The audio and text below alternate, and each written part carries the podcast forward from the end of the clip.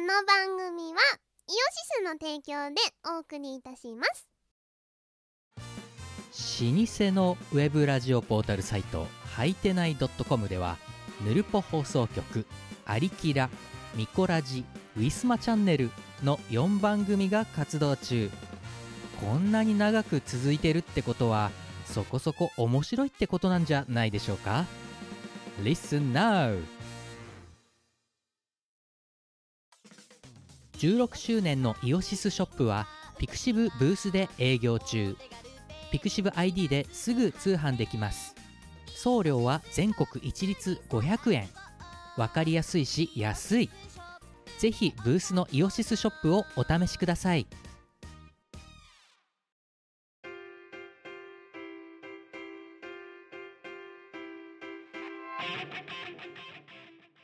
はい、こんばんは。こんばんは大丈夫です。みこですえーチーム我ら、えーあのね、お前はどうだか知らないけどね、ラ何ダル、キム、私はね、はいあのね、このす1ヶ月、う今んねあのすぜもうせ前回の収録の時点からそうだったんだけど、もうなんかね、日を追うごとにね、仕事がひどくなっている。おーうん、あのね、終わってるよ、マジで。 もう声になんで顔とねあとまあお前にはこのズーム越しだと分かんないかもしれないけどあのね正気がない 私の、まあ この世界よくあることではありますね私の今を私のなんつうのこの覇気のなさを潤してくれるのは新しく調達されたそこのショコラセールだけであまだハマってたんだキムがねショコラセールというお菓子にハマってるんですよ全部一回あれ買った20箱なくなったんだようんでなくなって今日近所のキャンドゥに行ったの何何の気なしに、はいはいしたらなんかドンって突然1個 100, あの100均だからさ1個108円かうん110円かで置いてあってで16個あったのうんうんいや1600円ですねやややっと分かってくれたか とやっとやっとわ私のこのねあのなんつうのねこの終売させてはいけないっていうこのマインドにね声なきマインドにねややっと気づいてくれたかとで16箱とりあえずあったから16箱全部買ってきたとりあえず買い占めた買い占めたなだから一番上の段にああたかもそのなんか侵入かみたいな感じで置いてあったわけよはいはい一瞬でなくしたね もうね誰かにわ譲ろうとかねわお裾分けをしようって思想はないなんでなのさいやどっちかっていうとそのさ店舗の100均のそのお店のその、うんなんとかバイヤーさんとか調達する人いるじゃうん、んうんうんとかそのマネージャーとかうんがあれこれ人気じゃねってあれ入れたはずなのにもうなくなってねみたいなあのレジってさこうどういう客層がそれをいくつ買ってったかとかっていうのが記録されるじゃないですかはいはいはいあれで40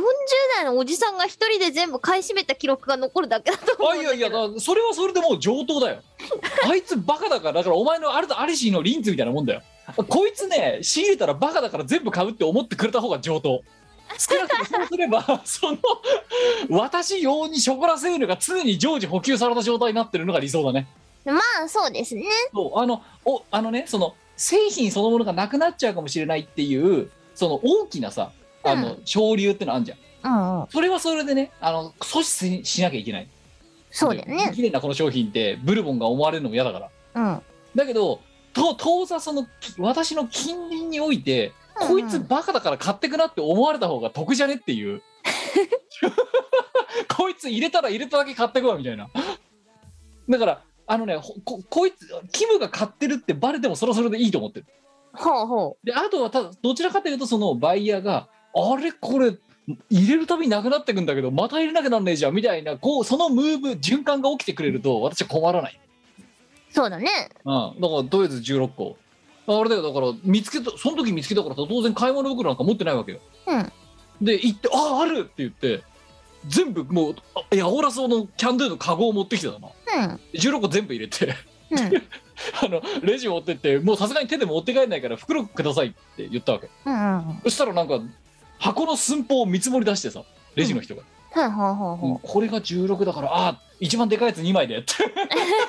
あすいませんあの10円いただきますんでって5円が2枚で10円ですって言われてもうそのレジの人が瞬時にショコラセール16箱分が格納できるビニール袋の大きさを計算してくれてたな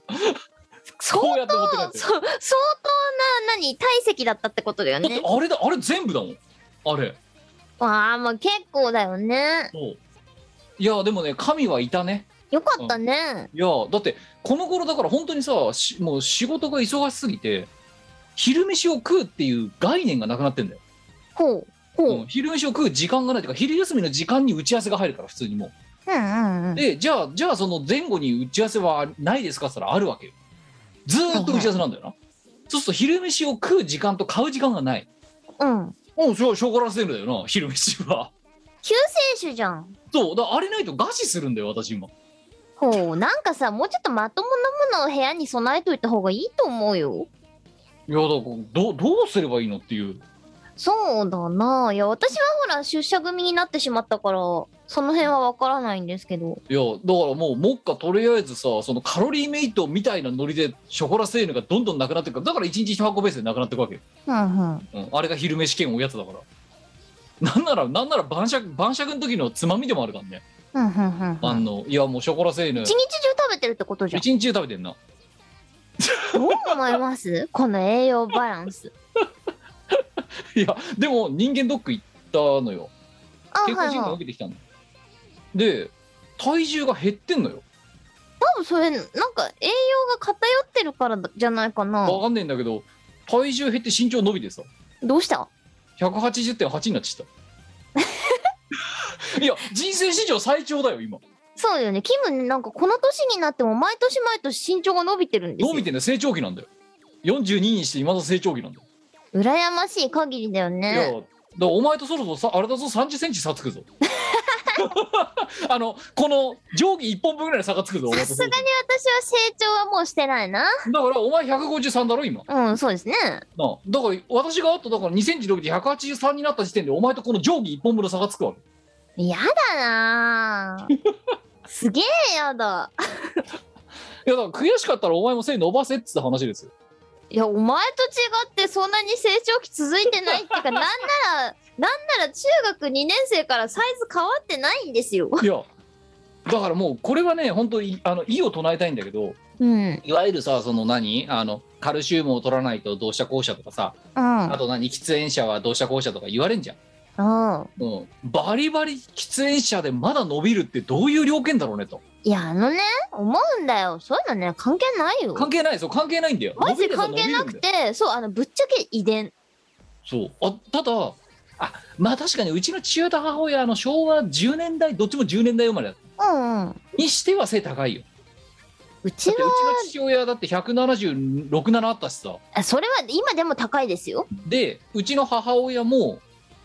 66ぐらいある今でも高いですよ。言っとくが。だから私はもうサラブレッドなんだなそういうことで伸すびてね。当然なんだ伸びて当たり前なん ですよ。ちなみに我が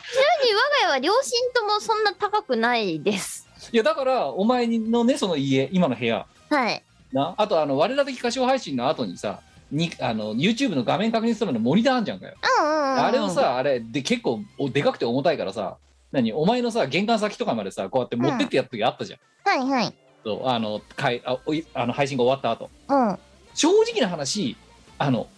私のぐ図体だと通りづらいなっていうスペースがあるわけよやっぱりというかそうなんですよ。あの、我が家の、あのードアあの高さって一律175センチなんですよ。そうだから普通180で作られてるじゃんまあそうだね。あの、うちはちょっと古い建築で、その当時の建築だったら大体175センチが標準だったんいですやよ、ね。だからもうそうでもうだから天井がよなんかうんこんなんでさ、ヘラシェみたいな感じでこうやってるみたいな感じでこう入っていかないといけ ないのれんくぐるみたいな感じでうん、残念ながらね、その175センチの壁っていうので、我が家では誰も困る人がいなかったっていういね。やめちゃめちゃ困ってんだよだから そうお前ん家に行って荷物をこう搬入するたび我にが家は誰も困ってないから大丈夫。そして今私はいまだ背が伸びてるせいでより困りが困りとか増してるんだよそうですね。 日を年を追うごとにそうなんですよ。我が家はね、男性陣もちょっとちっちゃいので。いやだからお前と3 0ンチ差だようん。そろそろいや、いのいよね。でも、あのーあ私結構子供の頃からあんま背高くないのコンプレックスだったんですけどおなんだろう今はそんなでもないけどあれなんですよやっぱステージに立つ身としては大きい方がいいに決まってるじゃないですかまあ、映えるは映えるよな映えますよ大きい方が絶対いいそういやとでもでも思ってますそれはお前がステージ芸人だからそう思ってるだけで普通のに感覚で言ったらだうぞん雨に濡れるスピードも遅い財布も拾えるスピードが速いどうでもいいんだよ などうでもいいん3だよ0ンチなのビハインドによってあっって言って頭が濡れるか濡れないかの瀬戸際みたいな時が仮にあったとしようよ、はあうん、私は濡れるけどお前は濡れないでしのげるかもしれない無理だと思うで3 0ンチ30センチの差ってだってそれ何雨が落ちていく速度どんだけよって話じゃないです かいやコンマコンマ何秒の世界もう身長ななんかうん別に生きていくのに苦労してないからそんなにそんなにこう意識することはなくなっまあただからだなあの例えばさお前は今見えてるかもしれないけどさあそこにうん私の部屋のさ壁面の収納があるじうんうんゃんあのただ上の方よあもう使えないよそうでお前なんか使えないじゃんあれうん椅子とかなんか乗るものがないと厳しいねやって多分だけどあれあの高さになるとだなうん私で脚立乗ってやっと奥が使えるっていうぐらいのだから要は高さに加えて奥行きがあるだろ、うんうんうんうんだからそうすると背が高いから奥行きまでつ椅子を使うと使えるってだけでうんうんだからお前の場合多分椅子を使ったとてあの上に乗っけることしかできなくて奥に入れたらもう多分それはもう何開かずの扉になるわけよ でも誰かを連れてくるしかないよね手が手が長い人を連れていくしかないっていうそうなのいやでもこれであのなんだろう困ったことが結構2回ぐらいあってこれ多分ね前にも話したことあるんですけどこう電車にキャリーケースを持って乗ったんですよ、はいでもキャリーケースを上の網棚っていうのあれに上げらんなくて、あのスペースをね取っちゃうからどうしようかなって思ってたらそのボッまあクス席通路に置いでてたらなそう乗り合わせたあの男の人が乗せてくれたんですよ。はい、わああありりががとたういございますありがたいっつって乗ったはいいよその男の人先に降りちゃったわけです よでそう 駅でさこう自分の降りる駅がやってくるじゃないですかあーそろそろ荷物下ろさなきゃなって思っどうやってってていうさそうあれ届かないじゃんってあれどうしよう私自分の荷物自分で下ろせない まあ確かにあれだよな椅子も脚立もないしな新幹線でもないし電車とかだとなしあ自分で開けたわけじゃないそうもうだからそれはもうつまびらかに言うしかないんじゃない背の高いその他の周りの人にええ言ったすいませんあれは私の荷物なんですけど私が乗せたわけじゃないので私は届きませんって そう言ったちょっと申し訳ないんですけどあれ取っていただけませんかどうやって乗せたんですかって先に降りた人が乗せてくれたんですってそしたら降ろせなくなっちゃってなだ誰がそんな電車の中でショートコントやれっつってんだよ本当にいい やだからその人親切で乗せてくれやよかったよね本当にねたいやよかったよあ背高背高い人周りにいてくれてなそうなのよいあやとねなんだっけなあの某テーマパークのお土産屋さんでさはいはいネックレスが上の方にかかってたわけですよ可愛いやつがさこれ可愛いって思ってこう頑張って撮るわけですよ。はい。あやしは撮れた撮れたっつって。うんあのだからそのチェーンの部分とか無理やり指で引っ掛けてなあー無理やりではないけどこうちょいってやったらさこうひょいって上に上げることはできるじゃんか。はいはでなんとか撮ったわけですよ。まあ可愛いいオでチもはた見えたけどさそうたっけえなって思ってうーんほれって思ったら戻せねえわけよ。いやだからもうご購入確定だろそれでマジかこれ撮れたけど戻せなくなっちまった。でどうしたのいやこれ頑張って戻そうとしてたらスッとこうねあの腕が伸びてきてヒュッてかけてくれたんですよおその腕が。ふおって見たらさ背の高いお姉さんが隣にいてうんこういうのはあの我々みたいな人種に任せておけばいいのよ。いやだからもう本当あれだよべ、ね、そのベンティレディにお前は感謝するべきだよ本当いにやほんとですよ。そうあありがとうございますっつって。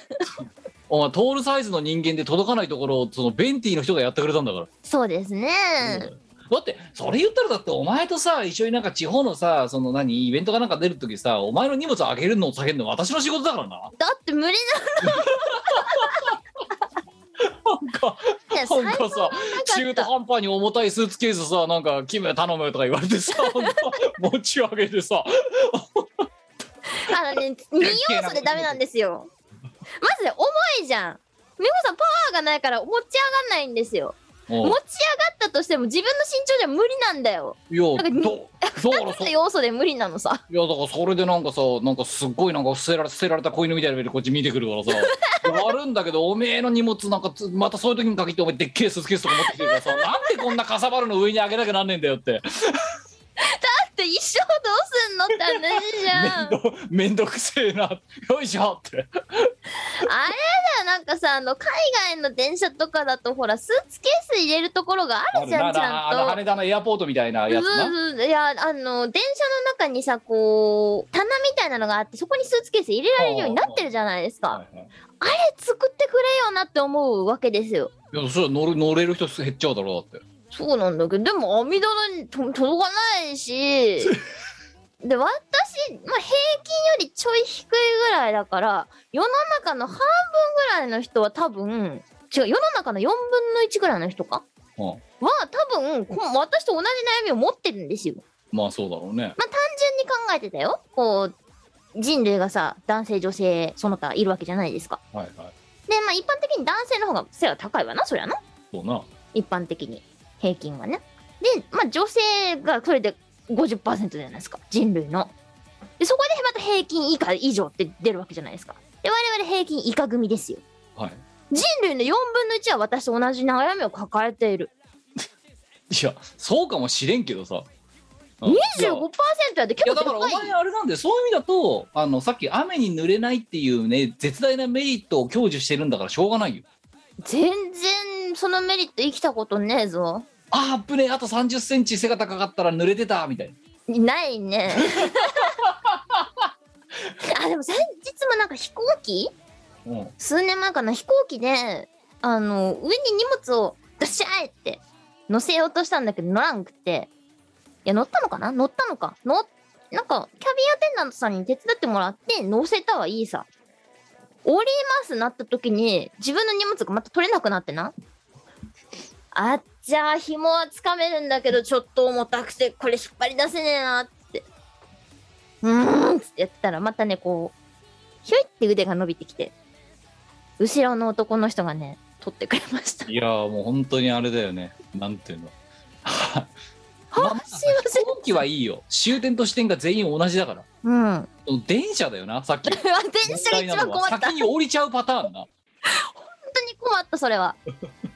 いやだからさっきの話で言えばあの収納だから私は脚立を使って奥に物を押し込めるうん。うんいうレベルだから多分あんなのお前使えないんだよあの上の収納なんかうん置いたが最後で二度ともう取り出せないみたいうん。なだからそういう意味だとねまあええお前もねあれだよ本当にあのとりあえずあの絶望的な仕事状況のシステム開発現場に叩き込まれると背伸びるからいや叩き込まったけど全然伸びる気配ないよ。あのなんだろう多分ねだとすればねお前はまだぬるいんだと思いやもういいよ。うもうもっとしんどいとこ ろに行けば絶対伸びない自信あるよ。 逆にさこう背が高くなくてまあ背が低くて得したことってなんだろうって考えたら洞窟の中での可動範囲が広かっああたそこうとぐそうそらうい。俺だあの秩父の時のあれ秩父じゃないよなんだっけ奥多摩だよ。奥多摩だ奥多摩うんそう、キムと奥多摩に行ったんですよね。そうで、洞窟うん、洞窟見てきたんですけど、洞窟の中が狭いんですよ。狭いんだよ目高さがないのさ、そう多分155センチぐらいかな、上だかがら。お前はまっすぐ歩けんまっすぐ歩けます。の歩けないのよそう、キムはね、あの、体勢を低くしないと、かなり低くしないと、前に進めないんですよ。いやだしかもだってあれだってあれさあの時さリュックかなんかリュックかなんか背負ってたわけようんうん。かがむじゃんうんうんでかがむと頭はどうにかなるよなでもそうするとその分リュックが上に上がるよなそうねだからリュックがガーンってこう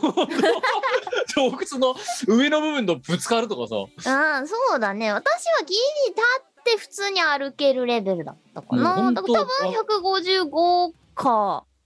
その辺いやだからめあれ迷じゃないかな惑極まりない180の洞窟作ってくれよって話で本当に180の洞窟はまあ余裕だね余裕だねもそうはだしからキムのねそう体力の消費の仕方がは半端なかったうねあのも日はうもうねでも本当もうあれだもんししもう息絶え絶えだよ本当にすげえセーフ入ってて当たり前だろだってなんでお前そんずーなっとかがんだ状態でさなんかなんか30分ぐらい歩かされて さなん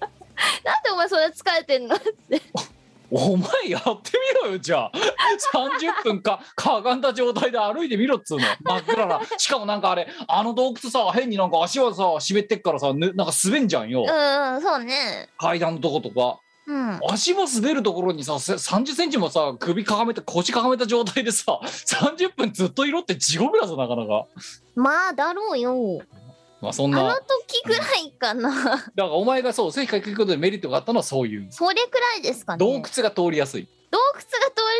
りやすいのとあと夜行バスであの一番安いシートで寝れるみたいあそうそうあのね就職活動中にねなはいはい背高いデメリットで言うと、うんあの就職活動で、まあ、まあ当時北海道の大学にいたからさでまあ就職活動だーっつって東京に来るじゃんうんうんうんで当時ってやっぱり金なんかないからうんうんでその最終面接とかだったら旅費が出たかもしれんけどうん当時私もまだその氷河期の何あのケツの部分にいたりしているのでうん学生不利の状態でまあ就職活動してたわけうんそうすると今みたいにその何学生囲い込むために一次面接から全部その旅費出しますみたいな景気のいいような会社なんていなくて、うん最終面接の時だけ出してやるみたいなところが大体だからな、うんだけど会社によってはもう一次面接から一次面接とかさその SPI からもう東京で受けさせるみたいなうんところがあった場合、もう北海道から東京に出てこなきゃならない、はい出ねてくるとまあその分自腹じゃんそうですねそうだからとだから本当にエアドゥとかには助けられたんだけどうんまあうん金ないからさ金ないけど来なきゃならないじゃんでうん来んじゃん、そうするとさどれだけその東京の滞在のお金を削れるか大会になるわけじゃんはいそうですだねからもうそこで新橋のカプセルホテル本当にマジでもうフロントの人に顔を覚えられるぐらい飛ばしてたからさあの 時大学4年の時うんうんおあの名前とかは別に覚えてるわけじゃないの、うんただあんまた来ましたねみたいなもう明らかにそういうリアクションがされてあまたお世話になりますみたいなぐらいカプセルホテルだぜ、おかしいでしょ。ちょっと私、そうカプセルホテル行ったことないから分かんないんだけどさ。でまあだから当時ってまだカプセ女性用のカプセルホ女性が泊まれるカプセルホテルってなかった時な代かだったからと思うよ。うん。で野郎のカプセルホテル今泊まるわけじゃんうん。でね、あの東京だけど1泊4000円とかで一応素泊まりができますよとうんいうところがねねぐらなってたわけよ就職活動中の、うんなんだけどカプセルホテルってな1 8 0ンチで作られてるのよカプセルの長さがってこと長さがやばいあれいや違うんだよでなんでそれが180だって確信に至ったかっていうとはいはい。多分当時私の背が180点ちょいだったの多分うんうんうん。 180点181とか180.5とか分かんないけど、まあ、180ちょっと超えてたの、うんだからまっすぐ寝るとカプセルホテルってこうなんかさあのカプセルの中に入ってさ寝る時こうやってシャッター閉めるんだよな、あ、そうなんだ。とあのえっと頭カプセルがこうあってうでんそこに頭を入れるのようんうん。はいだからなんつうのかな筒がある筒の中に体入れるのよは頭の頭から筒の中に体入れるだろい。うん。でそうすると足側の方が入り口になるじゃうんん。でその足側の方の入り口のところにこうシャッターみたいなのがあって、うんそれガッと閉めて寝るみたいなうんうん。そういうまあ立付けなわけだ、入るだよな、寝るよなうんま、っすぐに寝るよな、うんシャッター閉めようとすんじゃうんん。足ぶつかんのよ5ミリぐらい しまんねえのよなんか親指のちょっとしたところが引っかかってしまんねえのよ であもう確信に立ったねこの親指のぶつかりっぷりはこれ180だなと180.5とかのせいで多分これ引っかかってんだなと5ミリだ5その5ミリでむにな泣かされたわけよ私はその就職活動中ずっとで最初だから本当にもうすごいこうなんつうの釈然としない覚えだったけどもその中から運用対象を見つけたよねあれだなあのさ、うん。正方形とかってさ四角形ってさ四角形のさ一辺よりもさ対角線の方が長いじゃんそうですね。そのそのねブサールで数学の理論を応用したねちょっと入ったら斜めに入る 対対角線になるっていう対角線気味に入るとその5ミリの差を あカバーできるとはわかるんだけどさそんなさ耳ちいことしないじゃあお前だってシャッター閉まんねえんだもんくく足の部分のさすがにねそこで悩んだことは一度もないですねいやだからこ私う一回入ってさなんか最初の一回一泊目の時だからちょっとこれおかしいのかなとかと思ってたわけようんだけど何回も止まって何回もさそのガンってさその足の指5ミリがぶつかるからこれは絶対180だなと。とはいえいいホテルそのベッドのあるホテルに泊まるような金なんてないうんここで夜を明かすしかないうんまさあどうする対角線だろうと、あまちょあっとだから入ったら心持ちに斜めにな るんだよでそうすると中でうまいこと180.5かは格納できるわけよ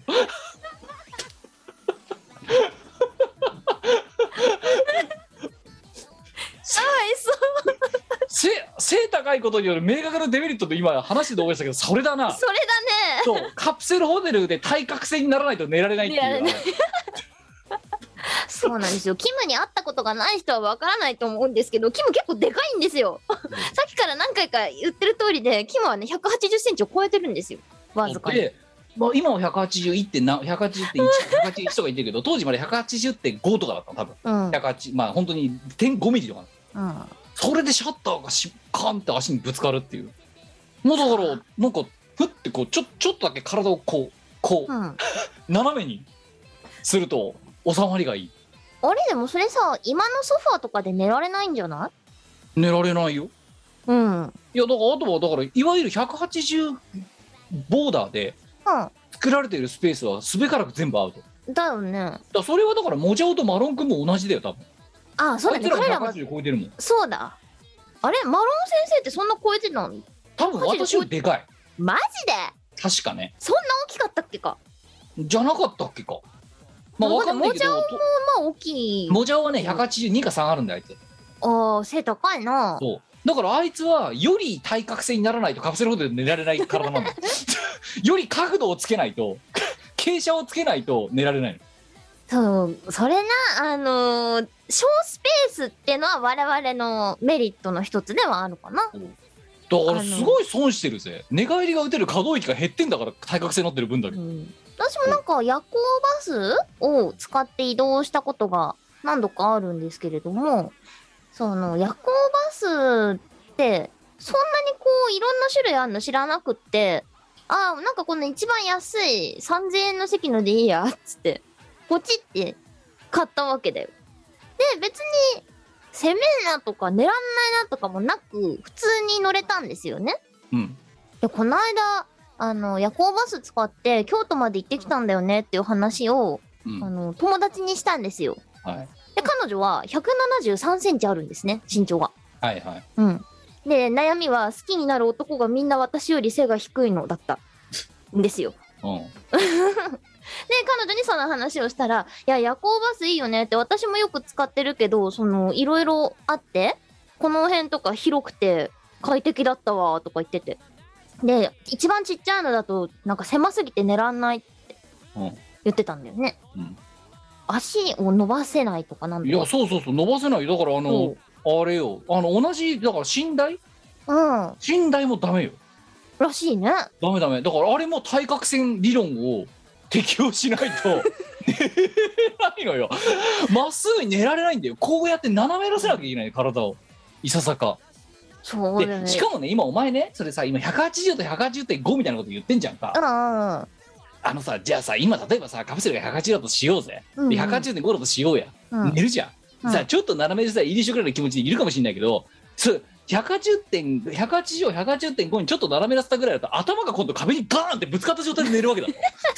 擦れるんだよ頭がだからだいぶこうしないとさいけないわけじゃんまあそうですねそうだから思いのか傾斜がかかってんだよカプセルホテルの中の私は、はそうだから多分そのいわゆる180ベースで作られてるだからあともう一つさあのたまにさあの狭いお家にも置けるベッドみたいなのさニトリとかで売ってんじゃんああるねあるねあの何長さ170センチとか175センチってやつうん足出るかなあれ普無通理にじゃんでどうやって寝るってだからまた対角線を対角線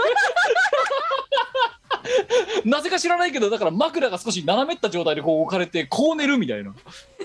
素直に大きいベッドを置いた方がいいと思う。そうだから私はあれですよ本当小スペースなベッドとかお呼びじゃないもうん、いやん意味ねえもんだってくあ寝それうないからなさっちゃうよねそう。私は十分なんですけど。全だ然からお前みたいな背丈だったら175まで十分なわけよ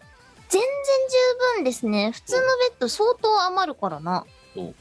で、余そんないの夜行バスの話を聞いて、あ、彼女にはあの座席はそうか狭いのかっていうことに初めて気がついたんでだっすて。そのさその普段の彼女が170160170ぐらいなんだろ百七十三。だろ、うんそっからさらに7センチ上乗せされてんだからこい つで、そっから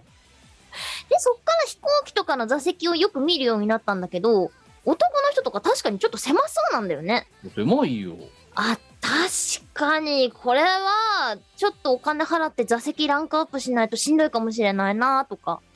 考えもしなかったんだけど、私、うんういやん、それは言われて初めて気づきましたそねう。でお前は多分経験したこともないカプセルホテルの話をお前にだから今教えてやったわけで私は斜めに寝てるぞっていう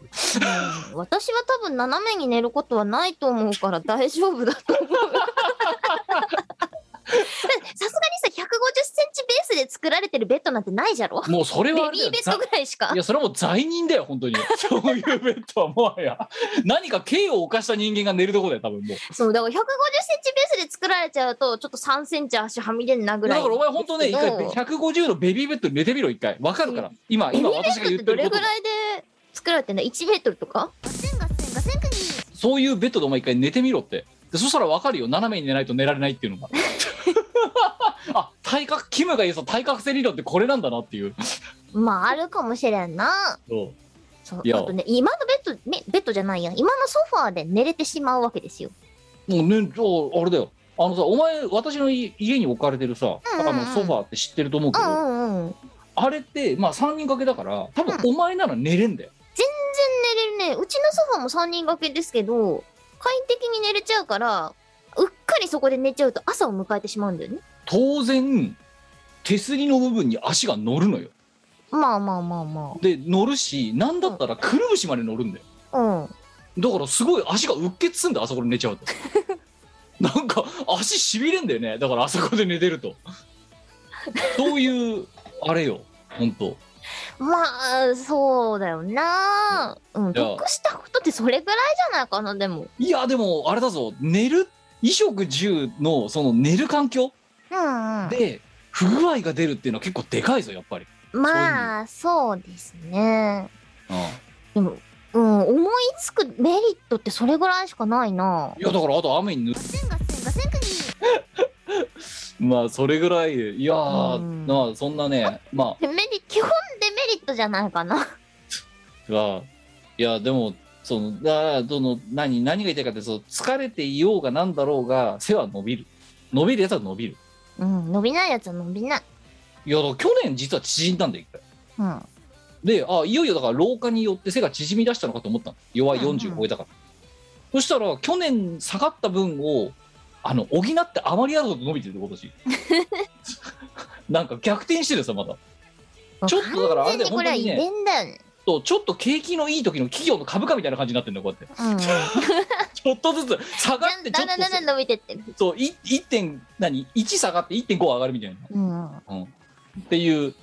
でしかもこれさだから測る時間違うんでしょとか環境違うんでしょって言われるかもしれないけど毎人間ドックでやってるから毎年同じ時間に測ってんだよ、うんうんってことは純粋な背の伸びなんだよそれ、まあそういうことだなまあ、そんな感じですけどねもう、えー本業の方がもうね笑け笑けちゃうからね本当にうんなんだろうなもうもうねこあれあんさお前 iPhone ってさはいは1日でさ何回充電してるい1回一か日2一回回かうんだよなうん普通そうだよな、普通はそうじゃないかあだね朝100%にしとくじゃんかうんで用意ドンって動き始めんじゃん、うんで夜帰ってくるときにまああーそあーそうそうなくなるなやばいな充電しようとかさうんうんそんなもんじゃんせいぜうい、んうん3回してるからね今どんだけ電話してんのさはいやだからそんだけウェブ会議してんだよあだから午前朝一で100%にした状態でうん昼間にはもうなんか何赤いめ赤い電池に変わるのよもふんふんふんふんうで今度そこから充電しながらやるじゃんで今度午後4時か5時ぐらいにはまたメーターがじ何10%とか15%とかなっててうんうん1日3回は充電しないとあの一やりようせない状態なの今あらまあそうだからある意味ねお前より iPhone を使ってるよ今そうね 使ってるという意味ではそうですね音声通話およびオンリーの観点で言うのうんでさこれもうさつ絶望的だったのがささっきなんかあのチャットが飛んできたんだけどうん今の4倍来るんだって 来年今の業務量の4倍来ますって言われたはあはあはあはリ アルイってえごめんごめん今で死にそうなのに4倍来るって言ったってあしんどうん、もうなんだろうあのね社会人市場でねもしかしたら今本当に5本の指に入るから忙しいんじゃないか、うんうん3本かもしれない私も今年の頭ごろにはあの炎上してるところにい たので炎上現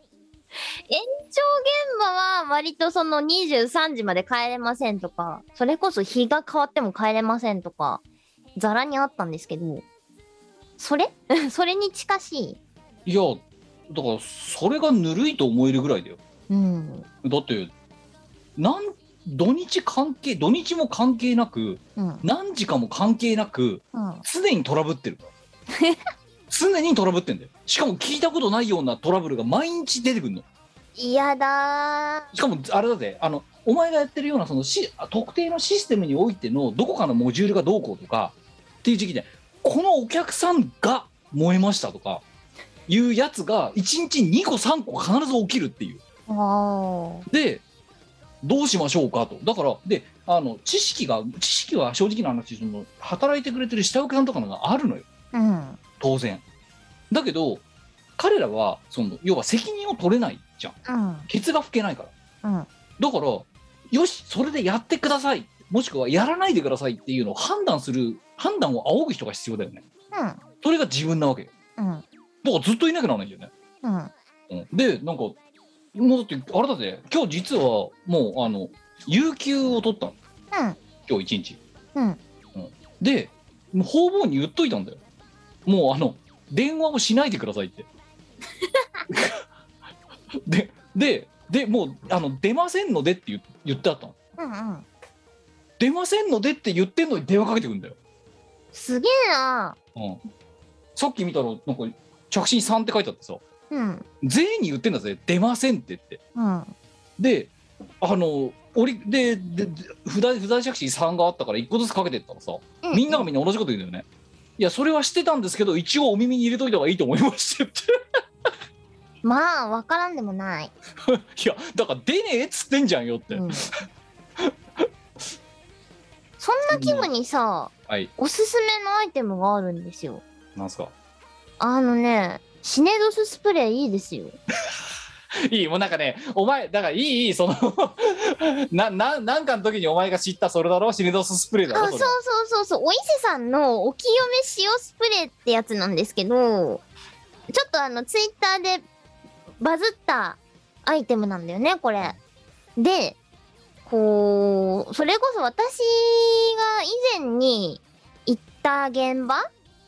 まあ燃えてたわけですよ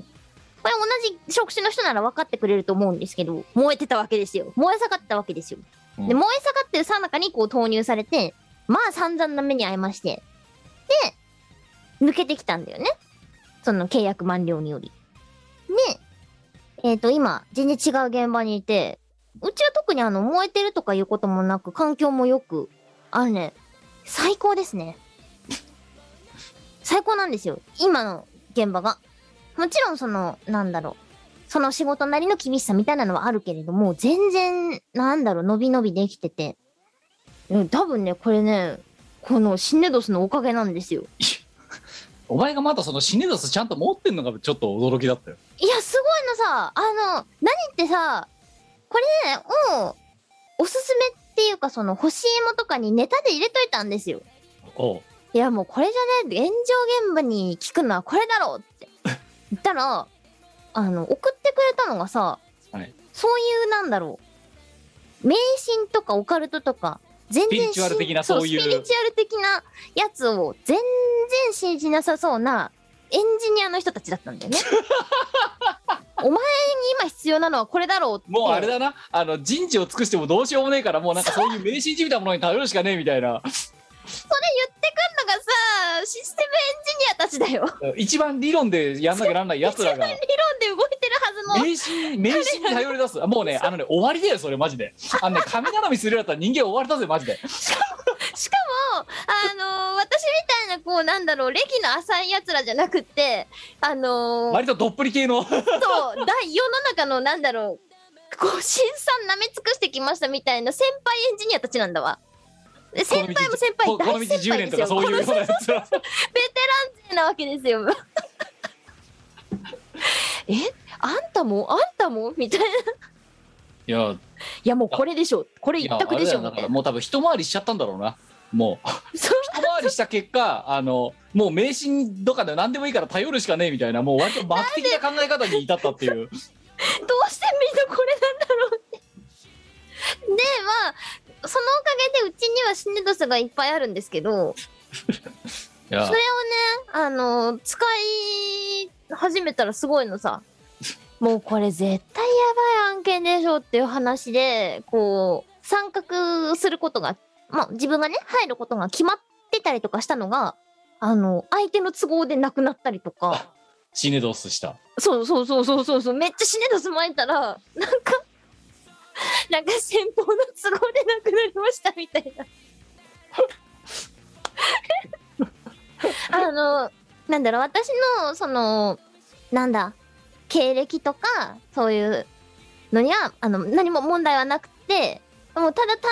純に向こうの都合だったっていうまあだから責められる言われもないやつだな。あそうそうそうそうそうそうでうちのそのなんだ会社の人たちはもう呪われてるとしか思えないとか言っててやばいそっかだから呪ったのはあれか私かもしれないうん我がプロジェクトにはシネドス力が足りないわけだな。そういうことですよじゃあ、とりあえずそれ進めるか、来週。とりあえず、今あの、新さん舐め尽くしてる、あの、うんうん何この道10年たちの、の10年の下請けさんたち、うんそういう人たちに全員にシネドススプレーを調達させるように。それがいいと思うよあのあねてかよあれだな世の中のエンジニアたちはみんなシネドスをね身につけた方がいいあ、わかった。じゃあ、ちょっと、あの、倫理回しとくわ。そうもういやか会社の金で買うとか。あのね、あのね、ある程度できちゃうのよ、立場 的に。その、あの、栄養ドリンクの差し入れみたいなノリで、 シネドススプレーは、ね、現場の士気向上のためにっていう、あとは、あの何、トラブル防止のためとか、なんか取って、取ってつけたのが理由つけて、うん臨機書書いて、でさこれさあのー話が流れましたっていうのが1件じゃないんですよ。2件とか3件とかれ全く霊言新たかな、霊自分が言新たかなそう実績を。 自分側の都合じゃなくてその自分に原因があるわけじゃなくて相手側に原因があることで流れてておおじゃあもうあれだよ本当マジでねあのそういう、えーこういう実績もありますので、えー購入してよろしいか伺いますっていう決済もをう臨だ機かをらびっくりでしょもいやう。いやもうだからあのねすごいですよ。いやんまあなんだろうあのお前にとってこれが生産と思えるかどうかは分かんないけど、この2ヶ月でうんプロジェクトメンバーのうん、 1割が病気で離脱したぐらいかな、まあよくある話ではあるんだけどちょっと多いね。うん、この2ヶ月でな、うん、で1回復帰してまた離脱したのがうち2人うんうんうん、っていうでえっ、とそれがなんか1週間に1人ぐらいずつ増えてる感じ今やだででだからパーセンテージが徐々に増え始めてるっていうー。うんでまあもう言うまでもなくだからもうあのその特定の領域はもうひ人がバカバカすか入ってっちゃ倒れて抜けてってみたいなうんうん領域になっている状態のジャッジをしなきゃならない立場に どうやらいるらしくてそうなん早いとこシネロスを入手するのだ悪いことは言わんいや本当にねシネあのロスねはすごいぞ、そうなんかあのねさ一人しかさそれやれる人がいませんってひ領域のところがさ1週間で2人倒れられたりするとやっぱりちょっとへこむよねだから早く手を打つのだシネドスででシネドスにまつわる話もう一個しようかあの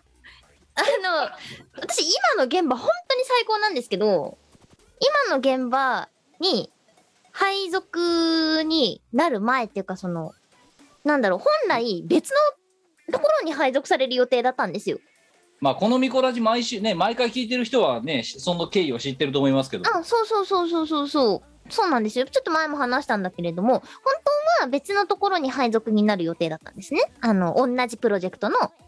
なんとか支部となんとか支部とみたいななんですけれどもであのー本当にそっちで調整が進んでたんだけど私自分の希望としては別のところに行きたかったわけだねそのプロジェクトの中のね向こうの都合で私の希望が叶っちゃったんですよ毎日シネドスを巻きまくってたらだから会社になんだろう向けて巻くことが叶わなくてもその自分の部屋とか自分に巻いてもあの聞きますよお前もうやばいよねも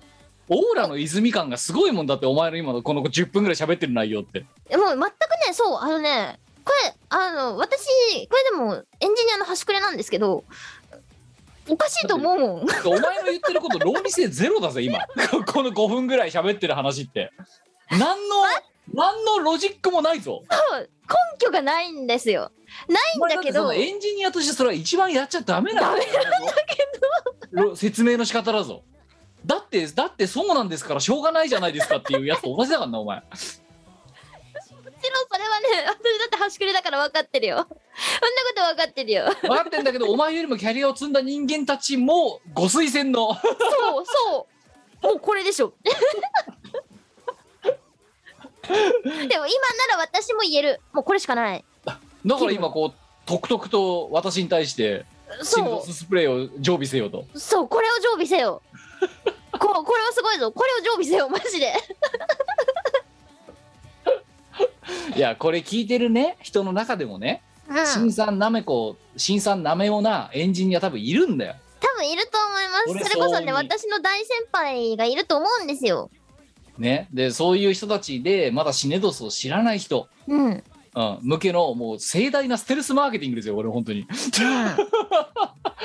なんならなんならこのミコラジで企業案件をもらってもいいんじゃないかと思いいえんるじゃないかな。いやそれ、それこそね、うんなんだろう、会社の人にもう呪われてるとしか思えないと言わしめたこの一品で すよ。うわー心当たりがありすぎるって思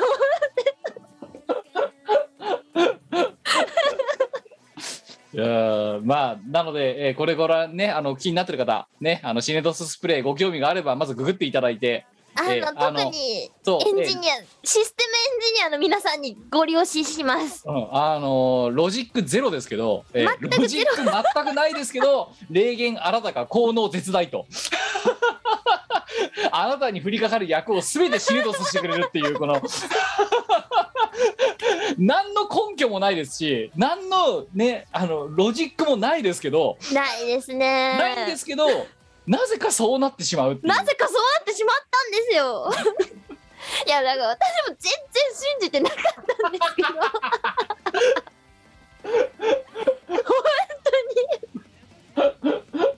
まあそういうねまあまあわからないですよ本当にね。当あのに。何が何が機能するのいやそういえばさあれですよ、はい全然話してますけどさっきほらチネトスバズったっつったじゃんうんうん。なんかさいななんなのあのいきなりチルチルパがバズってたのあれあああああああれはですなな何何ねあれカメリアさんがなんかのきが何リミックスしたからバズったのなあなんだったそうですね D4DJ のアプリゲームのにチルパのカメリアさんリミックスが収録されたんですようん、うんでそれの BPM が999だったっていうのでバズったんですよねいやなんかいやほんとさあれだよなんか何あのお前お前のさなんかその何あの初単なる初感ツイートがさなんか、まま、マンファボとか言っててちょっと笑っちゃったんだけどさいやなんか私もなんかさすごいフォロワーさんが増えるから一体何なんだろうってこれフォロワーが増えまくるのはなんか私のアカウントにフォローするようにして誰かフォロワー買ったとか思ったんですねお金で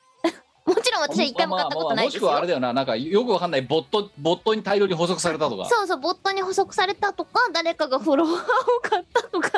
かっこいいウーマみたいなやついやそうそうでその後だからいやなんかそいやおだからお前に今度お前の余波がこっちに来た形だったから、うん遅れる形でなんか最初はねなんかポ、うんななんでみなんか見たことないアイコンの人たちがなんかだから続々フォローしてんなみたいなうんうんうんうん感じだと思ったらなんかその後に多分だからお前が食らったのの1日後か2日後ぐらいになんかダダダダダーってなんかあの何50人ぐらいまとめてフォローされたとかしてて、うんうんうんでいやそそもそもそんな動き方するようなアカウントでもないからさうんなんだと思ってちょっと調べたらなんかチルパがチルパでなんかトレンドがなんかずっと入っててそうそうそうそうみたいそうなそでえでもだって今10月だろって9月でもねえよなってううんうん、で何かって言ってそこから掘ってったらカメリアリミックスだみたいな話が出ててうんでなんかそれがニュースサイトかなんかに取り上げられてみたいなこれかってそうねそうねそういやーだからびっくりしたよねその会社員のお気持ち表明がさ2.3万ファボとかつくおとかしい思だろわないじゃだっんうん、おお前そもそもマンファボだってそもそもそそれほど経験してる人間じゃないじゃんいや初めてです ね初初めてなのめてですよいやだからさもうなんか一生バズとは無縁だと思ってたんですよ うん、もうねいやでその後で多分ねあのこっちに1日遅れで流れてたのがその後にね、あの何バーカバーカを言ってるおこいつもあの何サラリーマンだの下りのところで「アットキム」ってついてつけただろお前うんあれで流れてきてんだよ今度こっイちエにスそうどでなんかそだからそれですらこっちからかすらさなんで何スパムみたいな増え方してるからうんなんか、いや、ね、ありがたい話なんですけど、あの、きょどるよね、普通に。いやーびっくりしたねあいや、やっぱじゃああれはカメリア音体のお力によるものだったわけだ。いイエスその通りですやー、いやーありがたい。い限りですよいや本当本当にもう属性からさだいぶ離れてるしもうだってあの原曲だったのいつだ2007年とか8年だろだってうん、私が二十歳前後だったと思うんですよね。 2008年思い出したアルあ、バ八の年。セカンドのが2008年なのようん、うん、うプラネットリベレーションがん。あの年よ。確か星を超えてとチルパが同じ年なの。あ、そうか。じゃあ二千八だ。そう。で、アルバが2007でスタートしてるから、うん2008なんだよ。なるほどな。 2021年だぞ、今。十三 年前。 13年前の話題がさ、2日ぐらいトレンドに乗り続けるって、ちょっと世も末だなと思ったけどすさ、ごいよな。インターネット老人会って、だから言われんだぞって思って。で、こう、え、歌ってんの普通の会社員なのみたいなうん。のが結構多かったのに逆にびっくりしました。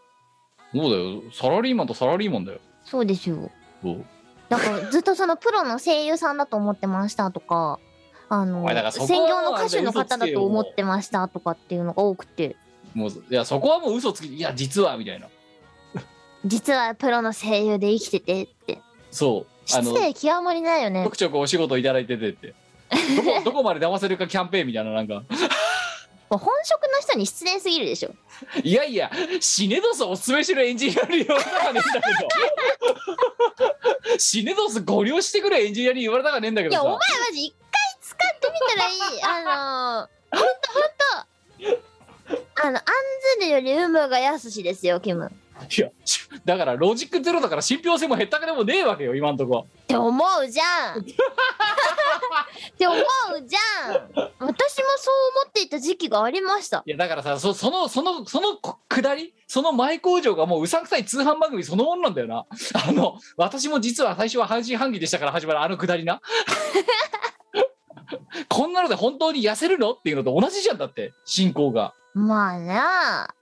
まあ現実そうだからしょうがないって話だけどうんそう経な験んでしすてよもらうしかないそう、そうなんですよ。経験してもらうしかないし、私が別にさ、シネドスを売ることによって何もメリット得られないじゃん。まあそうなうん。私には全くメリットはなないんですよ。まあ企業案件でもないしなないし、もちろん。セールスマーケティン回グしもない物でもないですし。い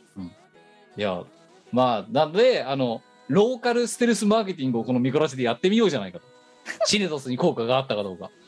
そうねうんいやだってさこれでさリスナーが2名ぐらい救われましたってなったらちょっともういよいよもってななんだか霊言新たから何かがあるとしか思えんぞそんなのが不動産に来ちゃったら、キムお前がまず使ってみるべきだと思うこれいえこれいくらぐらいするのこれくらだっけななそんな高くなかった気がするシネトスうん千千五百円ぐらいわかんないガセンガセンガセンクギシネトススプレーって入れるのさシネトススプレーとはから始まるんだなもう 検索お伊勢さんお清め塩スプレーそうそうそうそれですこれなそう本来は何に使うの本来はあのルームフレグランスとかうん普通に香りのスプレーじゃないかなあちょっと今ちょっとあのホームページ見てんだけどさ、うんうんお清め塩スプレーとお清め濃いスプレーがあるんだけどどっち買えばいいの塩ですだどうかすらんおだ前よモテないんだよだからお前モテないんだお前っ現て場に恋してどうすんのさ恋のスプレーなんかあれですよあの現場に効かないんじゃダメですよ塩だよ塩そんなもん呪いは塩で払うんだよ違う違うそうじゃないの現場の呪いがついてるだからモテねえんだっつってんのお前はあれ待って恋スプレー買ったらこれ持てるかなそうだよそんななんかよくわかんないよくわかんないなんかで何抱き抱かれたくなるセーターとかどうでもいいんだよなお前目なんで目お前はお前の目は節穴か 横に濃いスプレーって真下に書いてあるのにそれに目もくれないで全然興味なかった並んで書いてあるじゃねえかよ 塩でもスプレーこういうスプ塩レーでってしょ炎上現場には塩でしょ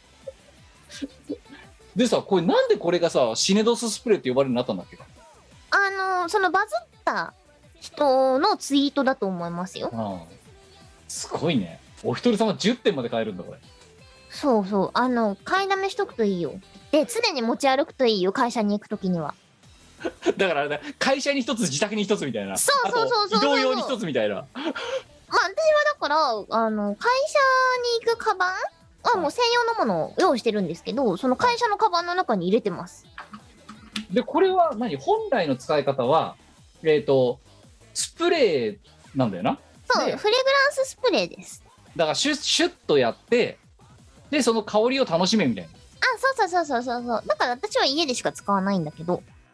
でもね会社で持ってますこれこうきっと炎上から君を守ってくれるししあとあの参画したくない案件から守ってくれるこことエンジニア領域においてのみ絶大な効果を発揮するっていう まさかさこのかこのさ作ってるさこのお伊勢さんだっけ、うん、ねうん、おお清めコスメのお伊勢さん、うんまさかエンジニア現場からこんなラブコールが来てるなんて思ってないだろ思うってないと思うよそれこそさ対局にあるようななんでこんなにエンジニアが買ってくんだろうって おかしくねみたいな人たちがマーケティング部門の怠慢なんじゃねえのみたいな風な緊急会議とか開かれたらちょっと笑えるんだけどさこの会だ社いぶ笑えますよ。なんかみんな職業がなんか、えーなんか開発システム開発って書 いてあるんですけどいや、すごいよ、でもこれ。あ、マジでいやでもこれ本当にあれだ三重県の伊勢なんだなそうそうそうそへえおもろへう。えでしょいや面白いけどさえ、すげえ面白い話だと思わないそうこれ。おだってさいやお伊勢さんってさ今見てたらさうん。別にそのスプレーだスプレーとかじゃなくて普通になんか要はいわゆるあの何あのその化粧品化粧水とかうん。なんかあの何石鹸とかさあ、そう、ボディーソープも使いました、私。だからまかないコスメみたいなそうそうそうそう。なんかそういう。ノリの企業じゃんうん。あとね、あの、パールの飴も売ってますよ。だからそうだから本入当ま浴か剤とかないコスメ前としたさなんかいろんなそういうさ、うん。ねあの綺麗にしまなりましょうみたいなさ、うん。そういうようなものを売ってるとこじゃん、そうですちょねっ。と待っておい我大変なもの見つけたぞ今なにそなんになお清めそんな中でお清めスプレーが一番上に来てるんだけど商品の一覧の中に、うん、そりゃそうだろうな。お清め手帳ジップカバーっていうのがあって商品でおお清め手帳カバーっていううんうんうん手帳をししまったりカバーするやつ手帳なうん。まあ、お前今ほら Google カレンダーになっちゃったからさあれだけど、うん。これこれこれこれこれ今これこれこれ今あー、ありますね。あの、本当にあの、手帳カバーですね。どうあ、ちなみに私の大先輩のエンジニアは、うんあの、この手帳買ってました。お伊勢さん手帳 そうそう。あすごいこれだからあれだよおお伊勢さん手帳特別セットみたいなのがあってこの手帳とカバー好きなの選んでみたいなうんうんうん。これこの鳥居がついたこのカバーを使うとその何よ手帳に書かれている炎上プロジェクトが浄化されていくのかじゃああー、いいんじゃないなんかあその、うだからデスノートの逆版みたいな感じで、浄化ノートっつって、こう、炎上現場をいっぱい書いていけば、あそうそうそうだからあれだよそうそうだから紙を予定紙で予定を管理している手合いはもうこの手帳セットを買ってたなでそこに炎上が起きた模様をつぶさに書いていくとそうするとそのカバーの中で清められていくっていうでそれで効果が耐えられると思ったらこのジップ、ね、この手帳カバーにシルドススプレーをおもむろにかけて まだ足りないかってそういうココラボ何あの抱き合わせみたいなやり方いいんじゃないかいいと思う。てか、これ、あの、もっとね、エンジニア界隈で売り出したら絶対売れると思うよ。これさちょっと今さそんでさこのお清めスプレー見てんだけどさうん。うんうん。塩スプレー濃いスプレーってあんじゃんあ、こうスプレーケースがたくさんあんじゃんスプリン1100円なんですね。そうスプレーケースがすごいよなプロテクトとかさデトックスとかさ、うん浄化とかさやっぱりさ、あれですよ、こう、自分をプロテクトする。炎上現場を浄化する。なるほ炎ど上現場をデトックスする。っていう意味なんじゃないじゃあより効果を発揮するだからプロテクトって面白いよな守るだもんな守るですよ。これはもうだからよりこの効能を維持するためのそう。お前お清め恋スプレー買っとけよほらご縁を感じたらそっと一吹きって書いてあるぞだからご縁感じねえんだって ば。何言ってんだか。なんでお前そういうとこだけ変にロジカルなんだよちげえんだよお前お前がシネトススプレーに救われた時にロジックはあったかいや、なかった。ないだろなんとなくあの普通にルームフレグランスとして使い始めたんですよ。はいまあどうせどうせ普通のルームフレグランスだろうなって。まあ申し訳ないながら思ってました。えそしたらね自分にこう都合のいいような感じでねこれやだなって思うのはお話はどんどんどんどん流れていってで最終的に今めちゃめちゃいいところにいるのでえだからこぜひうわかんないだから恋スプレーだってどうなるかわからんじゃんよ買ってみるかこういうスプレー。試しに試しに買って物もはっ試てしだももなっ。てもてになるかもしれないぞお前やっべ買う ちょろ お前みたいなちょろい客だけだったら多分ねお伊勢さんのね営業担当になれると思う多 分お前みたいな客持ってればいやだってね、うん1100円でモテモテになったら安いもんでやしばいよもょキャー大抵の世界で多分やるか え欲しい買おう こあ買うわか買ってみるとりあ買えっずてみるまあ1100円でモテモテになれるもん儲けもの儲けもんですようんで外したら外したらまあまあまあまあやっぱりねしょうがないよねで終わるじゃんで塩スプレーの方はリピートするっていううん、で感じ塩スプやっぱ塩スプレーしか俺は頼れるものがないっていうないはい、えーということでじゃあね、えー塩スプレー恋スプレー、えーお伊勢さんで検索していただけると出てきますので出てきますので、エンジニアの方はぜひ、えーえーしあのさらに言うとシネドススプレーでもこのページが出てきてらしまあたりがややたらちょっとややおら末期的な気がしますけど お伊勢さんもさ不本意やと思うぞシネドススプレーって言ってホーム企業のホームページ出てくるの そんな名前で売ってねえんだけどって海外だったでしょうねほんでなんかしないけど注文に的がエンジニアばっかりみたいなさなんかあの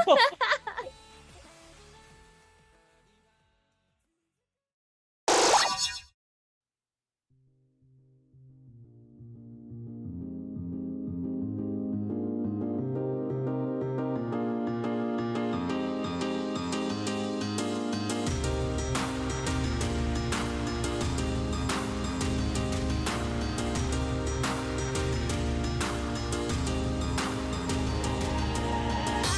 thinking on the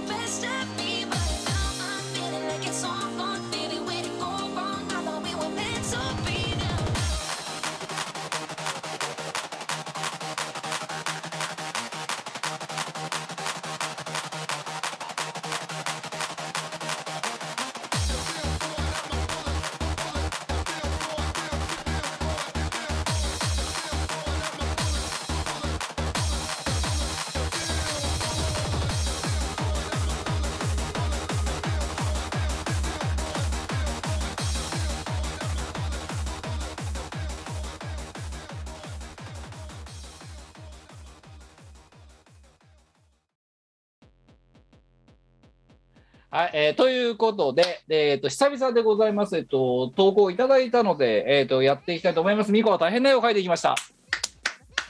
えーこのコーナーは、とはいっても絵のうまい我が、えっ、と、世の中に素晴らしい作品を絵画として残していくコーナーでございます。はいルールは2つ。はえい、 1つは3分間で書き上げること。もう1つは、ペンで、あの、書き直しのできないペンで書くことです。はい、はい。では、えー久々でございますけども、ルールもしっかり我も覚えているということで、はい。えー早速やっていきたいと思います。えーお題、ドンで3分、メータースタート、いきます。はいお題、胸騒ぎの腰つき、用意、スタート。腰つき胸騒ぎの腰つき。胸騒ぎの腰つき。えー、どこ読みましょう。えー、そう、みこさん、みこさん、コッキー。ロッキーえーサザンオールスターズの勝手にシンドバッドの歌詞の中で、胸騒ぎの腰つきというのがありますが、うんえー恥ずかしながら私は30年以上生きていまだにそれがどんなものか分かりませんなので美子さんに分かりやすく、えー説明していただければと思います、えーあと、えー有名意外な、えー身近な人や有名人の中で、えーこいつが胸騒ぎ胸騒ぎの腰つきしてるって人がいたら教えてくださいあるいはその人をモデルに書いてくださいとななるほど。えーえっと30代、えー男性グミン30氏からいただきましたありがとうございますありがとうございます。胸騒ぎの腰つきってお前まずそうこの歌詞は知ってる知らない。お前サザンオールスターズは通ってないのじゃあ若干通ってる。ラララっ千五千五千九ていう曲だよ勝手にシンドバッドでサザンオールスターズのデビューシングルがなんかなんだよねであそのそうな中んだにサビの最後のとこに「うん胸騒ぎの腰つき」って3回ぐらい言うのようん桑田佳祐氏が。はいはいや胸騒ぎの腰つきってなんだとこのグミン30氏は思ったらしいい。ほう。胸騒ぎの腰つきね。そうで身近な人とかで胸騒ぎの腰つきをしてそうな人がいたらその人を例示してもらっても構わんと言っているでもね、胸騒ぎの腰つきをしてる人はおじさんです、大体。またお前もおじさんに対して冷たいよね大概ねいや、冷たくない。おじさん公文とか全然バカにするタイプの人間だろだってお前いや、おじさん公文大好きで すよ。ネタとお前してが。おじさんみたいなもんだもんなだってなえー、せめておばさんにしてよ。おばさん公文うん、そう PN の顔文字たくさん使っときゃいいと思って るあと汗マークのアイコンたくさん使えばいいと思ってるあれあれ、でも便利だよね。いや今さインターネットでさおじさん公文ジェネレーターってのがあるんだよなあるある。カーギーとか大好きじゃん。そうはい、えーあと40秒です。でということは我は紫の腰つきというワードについてがあのほ出典を知らないわけですよ。知らな出いで典を知らない状態でうん果たしてどんな絵を描いているのか。あと30秒。まあ確かにサザンオールスターズのデビューシングルって考えたら、うんうん、あの普通に言ったら我は通らないんだよ年次的に。通通らないですね。愛の言霊とかは通ってますよ。あだからもうだいぶだってもう中期だよ、うん、生まれくセリフとはの方だろそうそうそう。 はい、えー、八、七、六、五、四、三、二、一。はい、終でき了。た。まあ、胸騒ぎの腰つきとはどんな、そのモーションなのかっていうのが。絵で分かれば、それはそれでクリアですよ、今回は。はい。まあ、そういう意味だと、非常に分かりやすいお題なんじゃないかと思いますけど。はい。ということで、自信あるじゃみ早速、自信あり。うん。はもう胸騒ぎまくり。い。はい。見せていただきましょう。胸騒ぎのこち。うわこうなんだ、せーの。バン お前さ、えへお前、え、下手だ ね。お前、お前、え、下手だね。お前、え、下手だ。ってないよね。お前、ちょっと、え、下手じゃないいや、うおま前いか下手かで言ったら、下手な方にいないお前。そんなことない。ちょっと、解説してくんないその絵。もう、胸騒ぎの腰つきじゃん、これ。どでう見たって。ふ、振ってんのそうそう、腰を振ってるんですよ。で、やっぱり、やっぱり、たじ時間的に言えば夜なの。もちろん。夜で、こう、なんていうの美味しい飲み物とかカクテルみたいなのいただいちゃいながら、こう、誘うような動きで腰つきをするわけですよこの胸騒ぎの腰つきおじさんの向こう側視界の向こう側にはそう、ああの、美女がいるわけです。美女がいるんだうん。で問題なのはなこの胸騒ぎの腰つきおじさんの髪の毛の薄いことよあのあとあとそのネネックレスとかもさ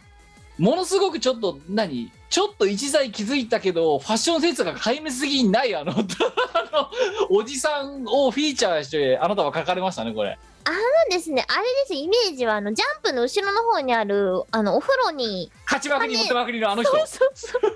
あの車人にいのたなんか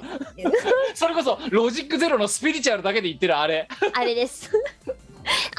人のイメージですね。胸騒ぎの腰つきをする人は。じゃあ勝ちま勝ってるんだ一応勝ち組なんだでも、勝ち組ですね。だってでさ、もお前、よ、なんだ、今まで生きてきてさ、胸騒ぎの腰つきをする機会があったか、ないねでしょだからまず胸騒ぎの腰つきをする機会が与えられた人はまずそこの時点で勝ち組なんですよ。あ胸騒ぎのこじつきができる資格が必要なんだなうんそういう機会を持てないとだってね腰つきしないでしょ胸騒ぎの腰つきしないでしょと成功者である必要があるわけだいうことですね。まずは要はその美女と出会うチャンスをつかめた人。なんならもうだからナイトプールとかにそうそうそうそうそうそうそういうもうイメービッ。ジプビップ待遇でいけちゃうような人イエスだからカクテルとか置けちゃうもう置けプちゃライベーうトビーチみたいに使えちゃう人そういうことです。にしたってハゲすぎねハゲすぎでねその人関係ないのさ。お金彼があるからはそうお金があるから関係ないのさほいらかのね孫さんも言ってたでしょ髪の毛が後退しているのではない私が前私が前進しているのだってあれ名言だよなもう大好きすぎるよあれあんなにハゲをかっこよく言った人は確かにいないよいないしあの一言であこれは惚れるなって思いましたね胸騒ぎの腰つきおじさん星だ月おじさん資格ありありバンバじゃン胸騒ぎの腰つきしてほしいですねえっとじゃあなんでお前はその絵をさわざわざさハゲたおじさんで描いたのだから関係ないからだよ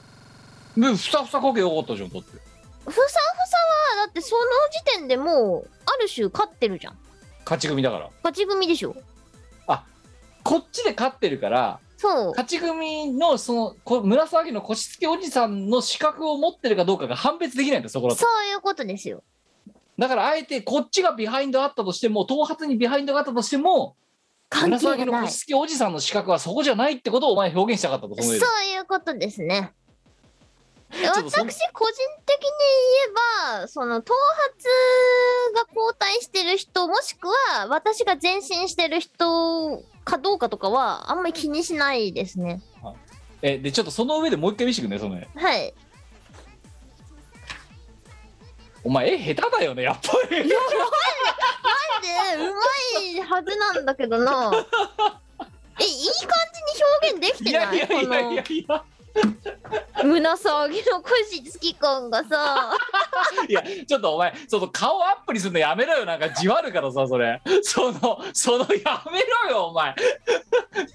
いやちくくく寄せんなってもう何なんだよ変につぶらな瞳でさこっちを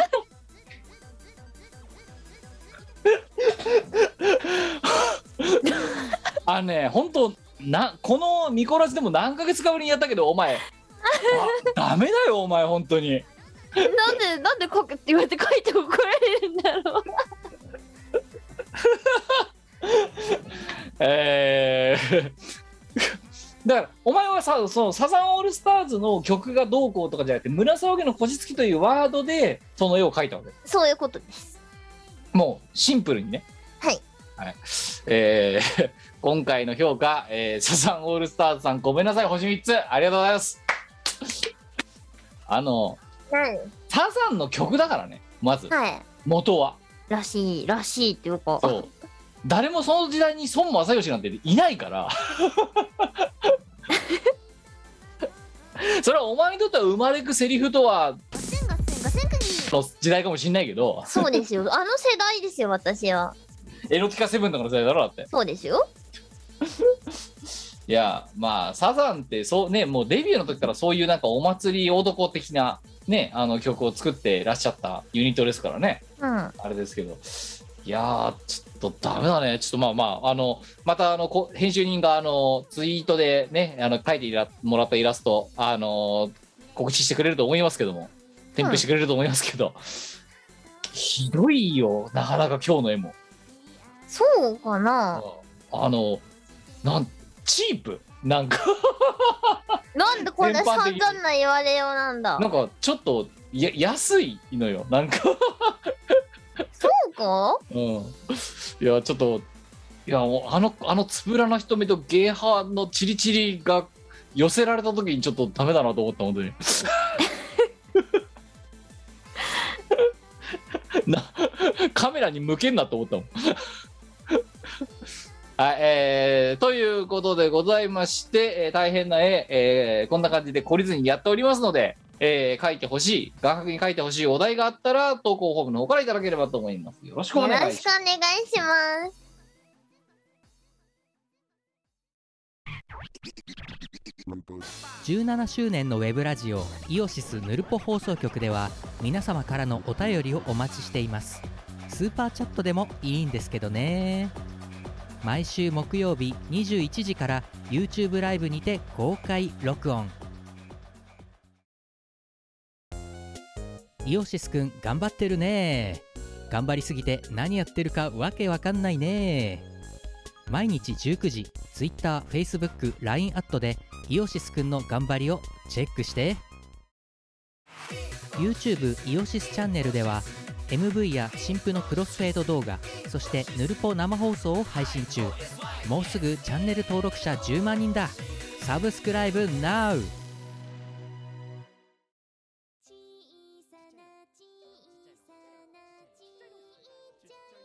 ということで、えー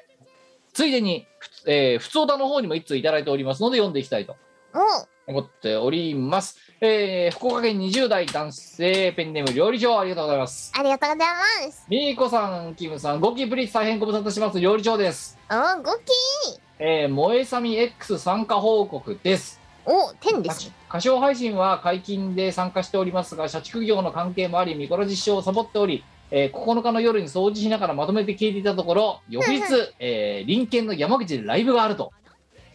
この人福岡の人です、うんうんうん。えー急遽新幹線で参加させていただきました超別2017以外のリアルライブ参加ですといらっしゃってたんだ。 ていうかさ隣県っつってるけどさ九州地方と中国地方だろそうですね。結構距離あるんじゃないか。きゅえ翌日にライブがあるから新幹線通ったってどんだけアクティブなんだよこの人、だよ。えーメ料ジャー理曲長アはクティブだな。メジャー曲からオリジナル初披露楽曲まで大変充実した1時間でした特に白麗神社町内会温度がめちゃくちゃ嬉しかったですおー拳に込めた渾身のバカが届いていれば幸いです声が立つ出せない状況でも我々グビンどもが楽しめるようにご配慮いただき強烈至極です、えー最後のセンスだけまでパーフェクトなファンサービスでした、えー次は全力のコールレスポンスができることを願って指名そうとさせていただきますそれではお二方ともご体に気をつけてこれからも頑張ってくださいありがとうございますありがとうございます。まずはご来場ありがとうございました。あの盛り上がりよお前さんにあの盛り上がりを。どうだったのそんで私はほらさあれもさリアルライブでやられ完結したやつだったからさ、結局そのわかんないねその現場のねいや、皆さん、拳で答えてくださいま すよ。そう、あの、拳声で出しがそうできない状況なので、まあ、なんだろう、普段みんなに歌ってる、歌歌ってもらってるところとかも自分が歌うんですけど、はいあの、コールのところ、例えば、バーカバーカとかだったら、てんてんてんてんみたいな感じで、拳でこう、答えても男ららう。男らしいステージングだよなそうなんですよ。いやほら前回の見殺しの時にさあのちょうどその何燃えさみ後の配信だったから入れ込んだっつや、うだんからあの盛り上がりみたいなことを言ってさその前回の燃えさみの時どうだったのみたいな話をしてんはいはい。だけどあの時さ我々収録している時点ではその萌えさめの当日を迎えていなかったわけはい、うん、ちょっとその前日の夜に撮ってるからで今回聞きたいのはじゃあその萌えさめの2回目うんにお前が出ました、2回目の出演をしましたと、うんで今回の現場はどうだったのっていうそのイベントレポートについても語ってもらおうかなおーおーおーおーおーセットリストは前回言ったじゃないですかもう、うんで実際現場で歌ってみてどうだったよって話楽しかったですよ。楽しかったですか楽しかった。なんかね、オリジナル曲はオリジナル曲で結構良くて、あの、手を左右に振るだけで楽しめるじゃないですか。うんうんうんだから、拳でやり続けてると疲れちゃうかなって思って。まで、初めての人もちらほらいてくれるので、その初めての人でも、こう、あまあ乗一り定やのすリいズムで、そう、あの、手を振れば乗れるみたいな感じにしてみたんですけれども、なんだろうな、声が出せないなら出せないで、楽しめる方法って結構いろいろあるんだなっていうのはセットリスト組んだり、実際ステージに立って思ったことでしたね。いやそのイベント全体としてはどうだったんですかなんかそのお前の出演は1時間だけ、うんあったわけじゃないですかでどれぐらいの時間やってたのそれ萌えさみって前さみ朝から夕方まで、夕方の、まあ、その、場所によって、街全体みたいな感じでやってるから、駅前の。うんだからこのステージは何時までこのステージは何時までとかでそれぞれ違うんだけれだどもうもフェスフェスみたいなもんだよなそうそうそうそうそうなんとかステージなんとかステージみたいなうんあのね板車の展示があったりとか駅前では、うんあとはその声優さんのトークライブがあったりとかプラモデルの展示があったり絵の展示があったりとかほう盛り上がってましたねでそのお前は歌うたいステージ側の方に出てたえそういうことですうんいや山口も2回目じゃないですかはいええあそうだお土産お土産いあお土産ねあるよなんか買ってきた変なお土産がなくてさやフグでいいんだっつってんだからあもしくはあのフグウニウニ醤油い買ってきたよフグやウニ醤油はにはおあの醤油重たくて持って帰ってこれなかったからウニウだよお前ニはちょっとないんですけどあのフグは買ってきたいや食べ物の方のフグだよなうん別に普通のやつなんかね変なお土産なかったんですよ山口はねまともなお土産しか ない商品企画者がまともな人間しかいなかった人しかいないからまともなお土産しかないいやじゃあよかったこっよちがそうするものを選んできましたああ見たいああじゃあちょっと見せてもらおうか見たいちょっと待っててああいや今ね我がそうせ前回のミコラジ聞いてる方はご存知かもしれませんけど、まあ、こいつがね山口に行ってでわざわざ山口まで行くんだったら名産の一つも買ってきてくれよということでねあの変なものか変なものじゃないから一悶着あったのが前回のミコラジだったわけですけどそうなんですよで変なもん買ってこうと思ってたんだけど本当あの山口県のきょ商品企画者は本当真面目な人ばっかりですねね根が真面目な人しかいなかっ根が真面目な人ばかりです。あの、まともな商品しかな いです。た結果結果何をじゃん。おおいい全然合格です合格ですあり素晴がとうらございましいすでしょ。これ、あの、フグの骨せんべいを買ってきあまあしたいいじゃないあいやあいい我あ我お前ねあのねやっと構成したねいや、構成したっていうか、選択肢がなかった。じゃあじゃあじゃあ いいいんだってそれでいいんだよもう井の頭五郎みたいな言い方になるけどそれでいいのそういうのでい いのそうお前なんか余計なこと考えなくていいからもうああのね、もうちょっとこう、変なお土産をき、あの、期待したいところだったのない。やあのねいいお前何も考えなくていいもうお前はねでもバカでいいからもう、ま、あの目の前にあるおすすめを買ってきてくればいいこれいいのそのなんか変な知恵働かせなくていいからもうあの、帰りの空港に行くまでの高速のサービスエリアで買いました。いや、いい、いや、そう、そう、そういうのでいいの、そういうのでいいの。わ、いや、やりゃできんじゃん。そう、で、そう、次に渡せるの11月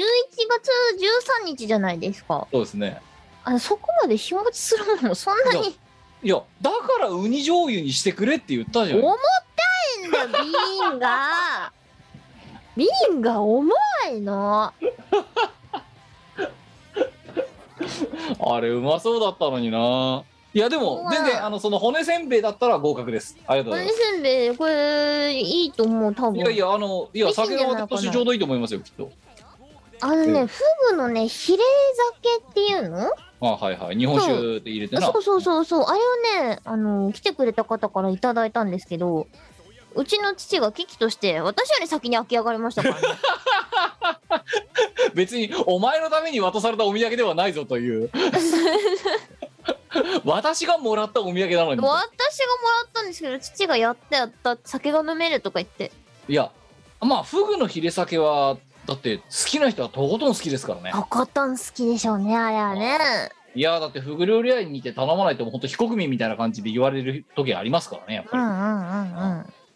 や実際の話香ばしいし香ばしくてうまいはううまい、ん。ういまいですね。やーでもいやだから我これからもその調子でお前は何も考えなくていいからもういやー、いいなんおか、前のその余計なことを考えることによって軸がぶれんのよお土産のいや、そんなことない。いやいやそんなことあるから言ってんだってお前話聞 けあのなお前話聞けまず人の聞いてるよ。いやいいのそれではあ。もう真っ当なやつ買ってきてくればいいのそういうのでいいいやーまっとうなやつしかなかったね。でいいだからそれでいいんだって不満なくサービスエリア見たんですけど。いや仮に真っ当なやつじゃないやつが置いてあるちょっとねふざけた商品企画者がいたといた市町村にいたとするじゃんお前が、うん。いいそれ選ばなくてそうかな。そうなんだよ大阪とかいい感いじだやとや思めうんてでくすん ないかな本当にあそこはね、変なお土産がいっぱいあるんですそうよ。もうもうなんかうんあのたこ焼きペンライトとかそういうのいらないから本当 にいや、超いいじゃん。なんかタコの形になってるペンライトとかなんかいらないから本当にそういうの、サイリウムとかなんか、あのー今度大阪行くんで、その時には、こう、いいものが見つかるといいなな。んだから何も考えなくていいお前脳死でいいからもうわかった。脳死いや違で。う違う違う違う違う わお前ねなんだその芸人の振りみたいなさなんかそ のはいというわけでじゃあその今大阪の話も出たのでえっ、と我の告知いこうかはい。ほいほい。えーとですね、来月11月の27日に、えー大阪でリアルライブをまたね、やることになりました。東方昆布というイベントでございまして、えー大阪服部緑地野外音楽堂にて、えー開催されます。11月27日、リアルライブでございます。で、配信とかは特にないので、ぜひぜひ、お近くの方も、そうでない方も、ね、来ていただければなと思います。土曜日かそう、土曜日です。で、私、このイベントで、ステージ2回登壇することを予定します。は2回歌います。お前さだってになあ二回しさもう体力の限界勤務無理とか散々言ってたじゃんよでも、まあまあ、やるときはやりますよ、ちゃんと見ますよ。で、あのー、1ステージ目と2ステージ目、楽曲全部変えます。被りなしでいきますのでお、前なんでだからそのやる気をなぜキム対キムに出さないのよキムだからだな。あんだけぶたれやがって本当に、ので、あのーぜひぜひ、まあ、逆に言うとだからあれですよいただけれねば私がプレゼンツしてるやつだとこいつがぶたれるせいでなかなかできない二回しを経験できる二回し数少ないイベントかもしれないのでそういう意味だと面白みがねあのし何面白みがあるかもしれませんねう、ん。うん、そうえ,、まあえコどっンセちプもトをあ変のえてやろう屋かな外とでやるやつそうです。どっちも屋外でやるですよ。まあじゃあ11月の 27? 7ですね。セットリストも衣装も都度変える予定でおりますのあで、ーよろしくお願いします。うんまあというわけで、いやまあ、近隣の方ねあのぜひ近畿圏の方はお越しいただければはとい。思います。はい、あとは何かあるかえーと、こちらもリアルライブのお話でございます。えー、再来月12月11日土曜日、マジスター Q に出あ演なんか懐かしい出演しますなんか名前が出てきましたね。そうなんですよ。あのーマジスタもう一回ね、あのーやるよっていうことになって、お声掛けいただきましたので、うん出させてもらうことにしました。で、こちらは、あの、さっきの東方昆布は名前の通り、東方の楽曲、東方アレンジを歌おうかなって思ってるんですけれども、こちらのマジスタはオリジナル楽曲を歌おうかなと思っています。おいはい。よろしくます。はいえー、とえー、とマジスタ場所がはいつだっけえー12月11日土曜日の、えー11時からです。これは場所決まってんのもう場所飯田橋スペースウィズさあんという箱で行います。ああーあそこかわかったうんあの友達がねライブやってるの見に行ったことあるわおそうおー、だうんなるほどあのあそういえあのいいいい箱ですよマジで、うんあやのっと楽しみこ。とあのねそうちょっとこう小ぶり気味だけどあの、中はね綺麗な箱だと、えー記憶してますのであの快適に見られるんじゃないかなと思いますいや、はぜひともねよろしくごお願い視しま聴いす。ただければと思いますはいえーとで、えーじゃあチーム我ら共通のところで言うとそれにまあま先だ駆まけだてまだまだあるまだあるまだあんのえまだあおりますすごいなお前やる気やる気勢じゃんどうしまたの、だまだありますよ告知何えっ、とですね10月の24日の例大祭ですねあさってだからそっかこれ放送された後ですね今日告知が出たんですが、クレイジービーツさんの新譜、幻想ダンスフェスティバル02なのか、2なのか、ちょっと読みがわからないんですけれども、えー幻想ダンスフェスティバルというシリーズの CD に歌唱で1曲参加しております。はい。はい。えっ、と、私は、ラストナイトという楽曲を歌っておりまして、アレンジが MK さん、世界の MK が担当してくれました。はい。新曲天空の花の都でございます。例大祭で手に入ります。例大祭にね、行けない人はブースとかメロンブックスさんで通販をやっているので、そちらでね、手に入れていただければなと思います。で、配信も準備中らしいので、もしかしたら、あの、近日中に配信でも買えるようになるかもしれません。なるほど。はい。クはレイい。ジービーツさんのツイッターをチェックしていただければと思います。はい。以上です。以上はい。はい。えーでは、えーチーム我ら行きましょう。その東方昆布の2週前ですかね、11月の13日に我ら的歌唱配信第8幕、えーと、配信 URL 決まりまして、つえー告知済み、えー私の固定ツイートに置きっぱなし、えーでございます。えー、カーギーが、えー秋っぽい、えー背景を作ってくれました。えーだね。絶賛、えーセットリスト、えー私多忙につき難航中というステータスでございますけども、えーまあ1周年終わって2周年に2周年目に突入したところでえっ、となんでしょうねちょっと一風変わったセットリストにしてみようかなという腹積もりはあるうん感じでございますので、えーまあ、当日ね、えー、とこれまた、えーライリアルライブではないですけどもアーカイブを残さないタイプの、えーオールドススタイルで、えー挑もうと思っておりますのでぜひともチャンネル登録と、えー通知をオンにしていただいて、えー当日の熟、えー熟女をお待ちいただければと思っております。はい。よろしくおそして願いします。しがないレコーズ側の方でいきますと、えーその前週ですね、11月の、えー、と5日になるのかな、えー、と毎月やってるあの初老は朝まで配信するのがしんどいっていうね、あのおじさんが、40代のおじさん4人がただ朝方まで喋るだけって、深夜から朝方まで喋るだけっていう、えーあのまあ、トーク配信があるんですけど、えーまあ、かねてその今の東方昆布とかもそうですけどね、あの緊急事態宣言が明けました、えーコロナの感染者が減りました、えー営業時間についてのこう制約が緩まりましたという状況を踏まえて、えー次回のその11月の5日になるのかなの金曜日深夜にやる初老を朝まで配信するのがしんどい17件目こちら現場観覧が追加になりましたというところでございます、はい、なのでハイブリッドになりましたただ一応立て付けは配信今までやった配信するのがしんどいを現場でも見れるよっていう位置づけ、やったね。えーということで、えー、と現場での閲覧も、えー解禁現時点で解禁されたという話が、えー昨、えーつい4時間ぐらい前に前川さんから飛んできましてタイムリで、えーただ、えー配信、こちらもアーカイブはないんですけども、配信も、まあ、基本無料で見れるわけですよ。で、えっ、と、え現場の閲覧、会場閲覧、えーこちらもですね、えー入場無料と、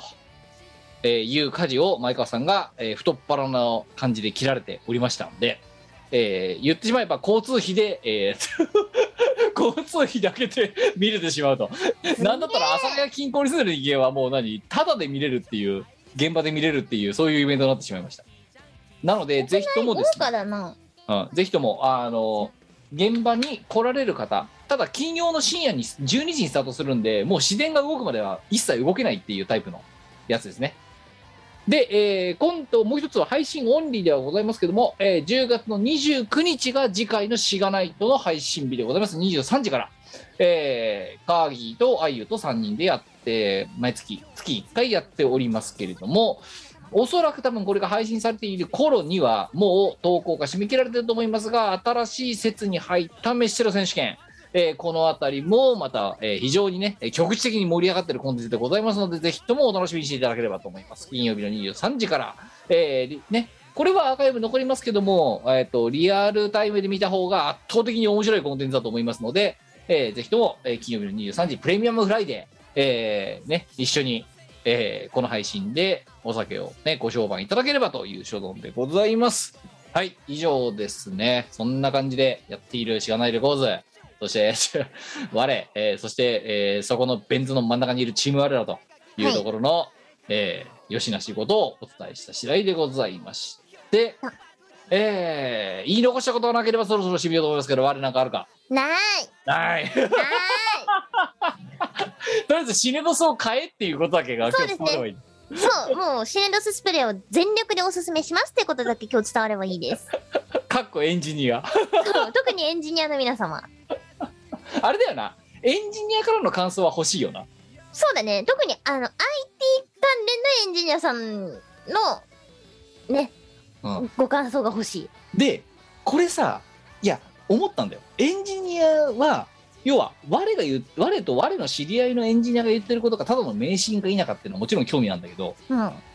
エンジニアじゃないけど多忙すぎて死んでいる業界の人うんうんに試させてどういう結果が出るかのレポートも欲しいよな。欲しいでねこれがこれがだぞ IT 業界以外のところでも効果がありましたってなった時点でもうこのシネドススプレーの業者さんはそっち側に舵を切った方がいいと思うきっとはいいそう本当はなんかねあれだよもうあのばあの、ね、石鹸とか作ってる場合じゃないもうそうスプレーを作る全生産ラインをシネドススプレーにね倒した方がいいと思うでお前はお前で今度濃いスプレーを買ってみてうんもってもてになるかどうかの実証実験をした方がいいよそうしよそうでもってもてになったらそれも生産ラインを二分して お清めと恋で流せと もう石鹸とかいいどうでもいいとう